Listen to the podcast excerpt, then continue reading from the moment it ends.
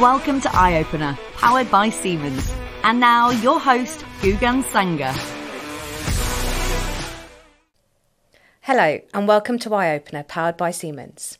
On today's episode, I'm delighted to welcome Dr. Natalie Kurgan at Siemens, where we are going to be discussing the topic around data cleansing and the preparation for PDM. So, big welcome to Natalie. If you could start off by introducing yourself, that'd be great.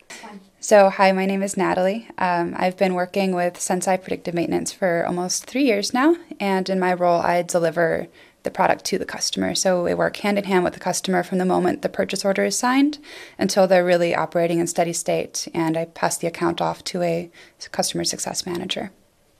Perfect. Well, thank you so much for joining me on today's episode.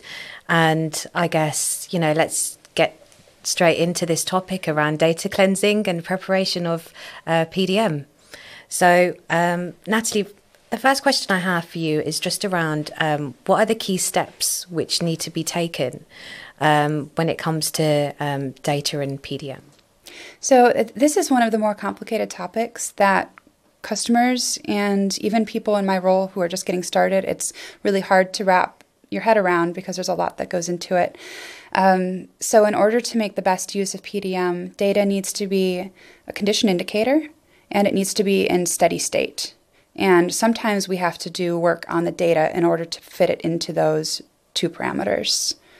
Um, so, some of the things that we might do are data aggregation, data transformation, and data cleansing. And sometimes we even need to provide context um, for that data.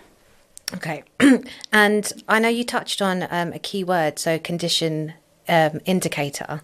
What does that actually mean? Yeah, so I guess one of the one of the sort of misconceptions about PDM is that oftentimes we have folks that don't quite understand the AI and machine learning behind it, and they think they can feed it anything they want, and it's going to just come up with these magical you know insights into the data into the machine and it's not really how it works though is it so the whole point of pdm and the way that we're doing it is to do it at scale so you can do condition monitoring where you have somebody looking at data and identifying oh there's something unusual going on with this asset we need to go work on it we're just taking away the need for a person to look at every single data stream. So the data we're looking at still needs to be directly related to the condition of the machine. Um, and if it's not directly related, sometimes it's still useful as context to kind of understand the operating conditions of the machine. Okay. Um, so, a, a, an easy example would be for a motor. Um, vibration is a pretty good condition indicator. And if the motor is, for instance, has a variable speed, well, then we'll need that speed as context as well. Even though the speed has no relation to the condition of the machine, it's going to have a relation to what the vibration is doing. So if the speed goes up, vibration goes up, but it doesn't mean the machine is failing. So, Natalie, what, what would happen if that data is not um, in the condition indication stage? What so, would happen? So, in the beginning of working with a customer, we, we have these sessions with them to kind of understand their asset types. So, when we say asset, we're really talking about asset type. Um, we're not talking about every individual machine because, again, scale. Um, so, what we do is we have these meetings with the customer to understand what the machine is, how it works, and what data tags or measures are available. From there, we have to figure out now what? What do we do? So, we have to understand how does the machine fail? And how does it not fail? What does it look like when it's normal? Um, the other key word, aside from condition indicator, is steady state. So, we want the data. Basically, what Senseye PDM is looking for is it's looking for data that is flat when it's normal and everything's going fine, and when it's not normal and it's failing, the data is not flat, it's doing something else, right? So it's just change detection. Um, but we have a lot of instances. Think about if you're looking at temperature on a bearing. Well, if you have ambient temperature going up and down throughout the year or throughout the day, that temperature you're reading on a bearing might also be varying. So that's something we could provide as context, or we could even do a data transformation to take the difference in between the two temperatures. And in that case, ideally, you'd be looking at a flat line. So that's perfect for something um, for Senseye to monitor. The other thing we have to do is understand, you know, the most basic one we do all the time is are you sending us data when the machine is off? Sometimes it's really hard for a customer to integrate. It's usually that's like the hardest part of the process, um, and so we like to make it simpler on them. Is just say, look, if you can't if you can't take away the off states before you send it, just send it. But we need a we need a run signal as well, or a motor current, or something to know the state of the machine. And then actually inside the app itself, we can create a virtual measure to remove that off state because if you don't, you're going to be looking at data that's it's hard to do without a chart, but it's going up and down. So you might have something, um, let's say vibration again. Let's say it's normally sitting at, oh, I don't know, 10, whatever units it is. And every so often it drops to zero because the machine turns off. One of two things is going to happen here. If you leave those zeros in, you might get false positives that your data has changed, and so the system tells you about it. But the other thing that might happen is it'll get totally desensitized to a magnitude change of 10, okay. which for vibration is huge. So basically, what that means is it gets used to seeing these magnitude of 10 drops, and then it might see a rise of 2, which might be a huge indicator of degradation, but it's used to seeing a change of 10, so it's, it's not concerned about it. It's too um, desensitized. So that's one of the main things we'll do is remove off states.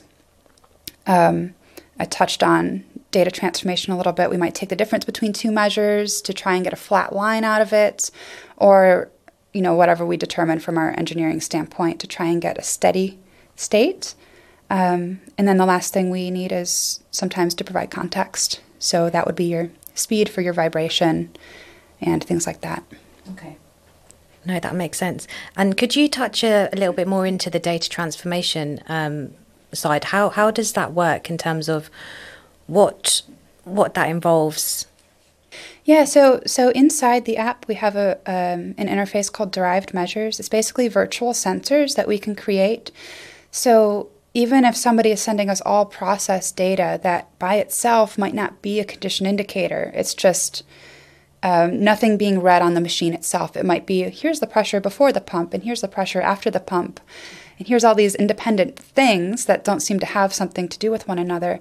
We might take that into our system, into derived measures, and we can calculate, you know, the actual power that the pump is running at. We might be able to calculate the theoretical power.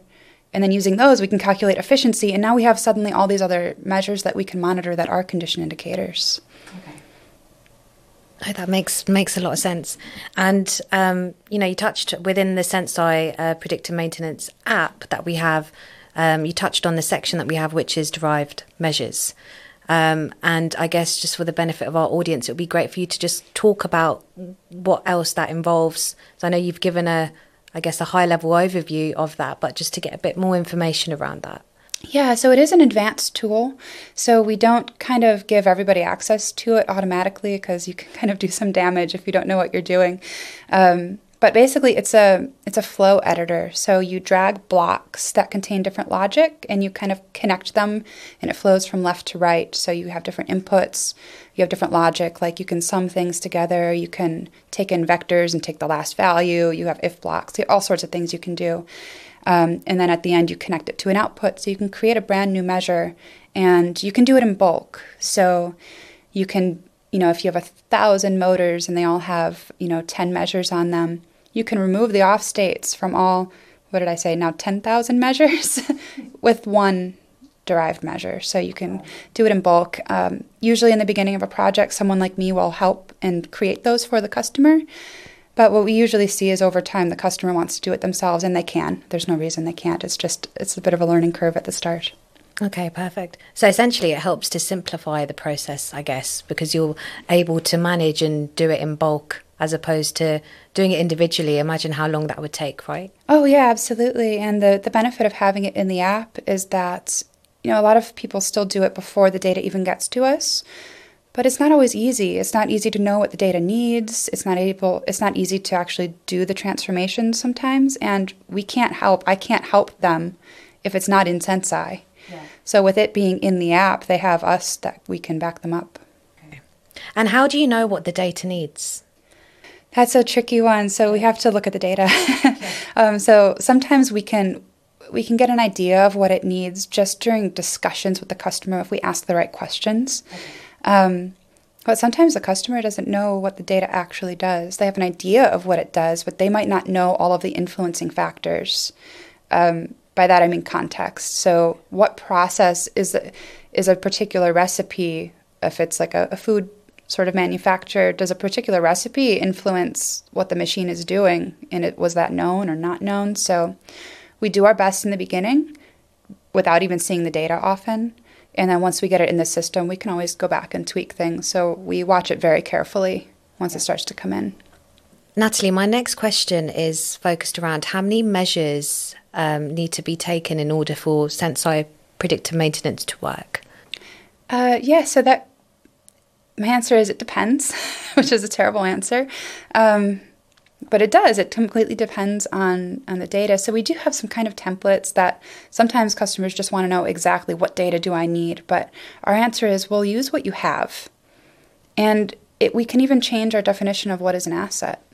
So if they're considering one asset to be actually a combination of a motor, a fan, and a gearbox, for us that's kind of three assets. But if they don't have the data to support those three assets, then it's one right? So we, we can kind of change our definition of what is an asset for the customer based on the data that's available. And we can help them do gap analysis as well to figure out, okay, what do you need? Um, for instance, I've got a customer who they they were so smart with how they onboarded their their machinery that the very first asset they onboarded it was a water tank and it was just sitting outside it's not exactly critical, it's just a tank of water. It's just sitting outside evaporating to the sun, and they had exactly one measure on it, which was the tank level. Is this thing going to take down the whole site if it goes down? No. But they saved someone by just putting one thing into Senseye. They saved someone a trip on the rounds, so they became more efficient instantly um, just by letting it monitor the tank level and getting an alarm when it's going to approach a certain level. So if we're smart about it, you don't need a whole lot of data to monitor in, in Senseye to get benefits from it, but you have to have realistic expectations. You can't use just one or two measures and expect to catch every failure mode. Mm-hmm. You know, we've had many people come to us and say, Look, we've had this failure. Why didn't Senseye catch it? I didn't get an alert. And so we have to go in and look at the data with them and be like, Well, look, you have this many measures, and we're looking at it in the data now looks exactly the same as it did a month ago, two months ago, I see no change. Mm. There's nothing in the data. And if there's nothing there to indicate that it's in a state of failure, there's nothing for the algorithms to find. They're not going to make something from nothing. So it's it's good to have realistic expectations, but we will work with what they have. So I guess Natalie, I mean, one of the questions that I have um, around this topic is from a customer perspective, and I guess this whole talk around artificial intelligence um, you know, making this assumption that AI can capture when it's going to fail. And you've probably had these encounters with customers where you've had scenarios and it hasn't, we haven't been able to capture the failure in time. Um, so it'd be really interesting to get your views on this whole topic around that and how how you feel about that. Yeah, I mean, we just have to be honest with them, don't we? It's mm-hmm. it it, it doesn't work on. It's not just a magical black box we can throw in I often say it's harsh, but you can't feed it garbage and expect miracles. You have to have a thought about what goes in. The noisier the data that goes in, even if it is a condition indicator, if that data is noisy or really like really spiky, if the magnitude change in just a normal period is really big, the app might not be able to find slight deviations because it's used to seeing a large band of noise. So we have to have realistic expectations. Um, in regards to that and we have to be able to have the conversation with them of are you willing to get more sensing on this because if you don't we're not going to be able to catch that failure again the next time it happens and they're usually you know they might not get it right away but they get it eventually to find out more search Senseye predictive maintenance